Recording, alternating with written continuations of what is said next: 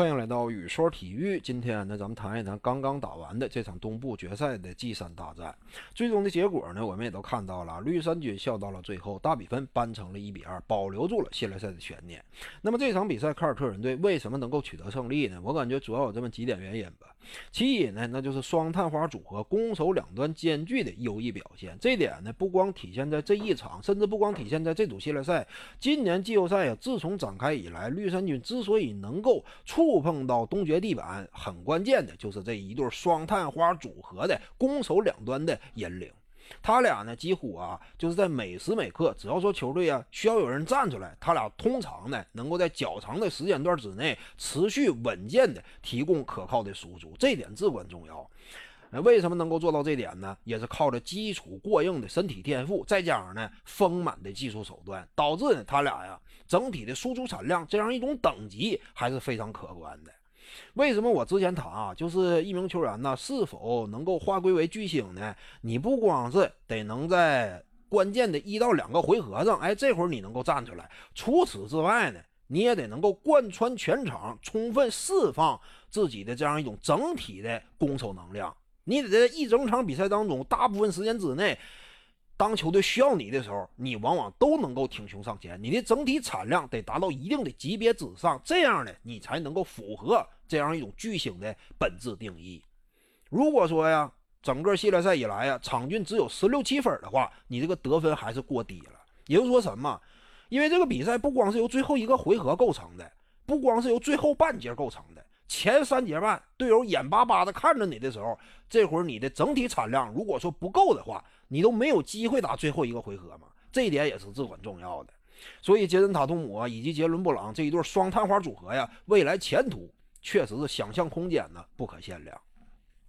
当然，除此之外啊，还有一点，那就是绿衫军啊，在阵容对位方面做出了一定的调整和改变。之前呢，一直让阵容当中唯有的一个现役的 NBA 最佳防守一阵的成员斯马特这么一个防守尖兵，满场啊跟着邓肯、罗宾逊在那绕圈儿，这个有点大材小用了。而这场比赛呢，斯马特他主防德拉季奇起到的效果立竿见影。德拉季奇呀，以往面对这个肯巴沃克呢重拳出击，但是面对斯马特呢有点唯唯诺诺。打的呢，已经不像之前两场那么高效亮眼了，因为毕竟斯马特呀，防守端的能量摆在眼前，这样一种防守的等级，并非是德拉季奇能够轻易突破的，这就是立竿见影的效果。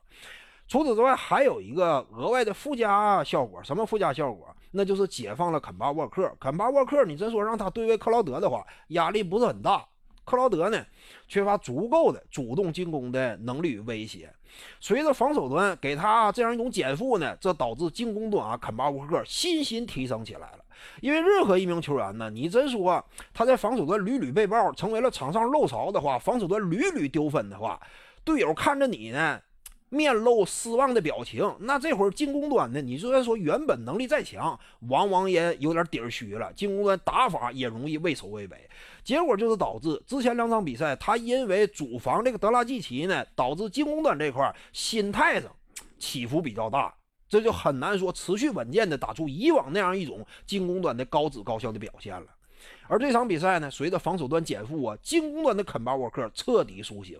打出了，呃，这轮系列赛自从开始以来三场比赛当中最高效的一场，这点也是意外收获。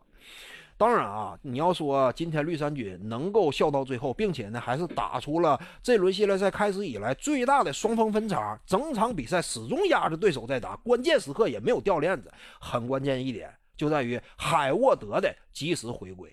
海沃德呢，毕竟是这支球队啊三大核心支配点之一。有他在板凳席上站出来，一是整体的轮换这块呢，我的人选更加充沛了。再有一点更为关键，那就是到了绝命时刻，我可以摆上一套攻守两端兼具的终结阵容。你比如说，我要是拿下泰斯的话，你这块热火队啊，一直以来哎打的效果不错的联防体系，还能否予以应对呢？我场上摆的这五个，几乎都是秃头传三威胁的极具进攻能量的球员。你别看说这场比赛啊，海沃德进攻端呢，可能说啊，整体得分产量不是很高，但是他往场上一站，具备这样一种天然的牵制力与威胁。除此之外呢，他的运转使得绿衫军啊，整体球的转移更加流畅。这就是海沃德的作用。他这个回归之后呢，这支绿衫军才真正能够打出符合我们以往期待的那种绿衫军攻守两端的整体表现。因此，我感觉呢，这组系列赛为什么我之前讲啊，悬念远未结束，随着海沃德的强势回归，整支球队啊阵容饱满，才充分展现了绿衫军原本应该展现的阵容面貌。所以呢，这组系列赛我感觉就这一个时刻才开始呢。这算是一个新的面貌的呈现，两队接下来呀打的才会更加精彩。本期呢就跟各位聊这儿，如果你喜欢本视频呢，点击屏幕右下角订阅，咱们下期再见。徐静宇的八堂表达课在喜马拉雅平台已经同步上线了，在专辑页面下您就可以找到它了。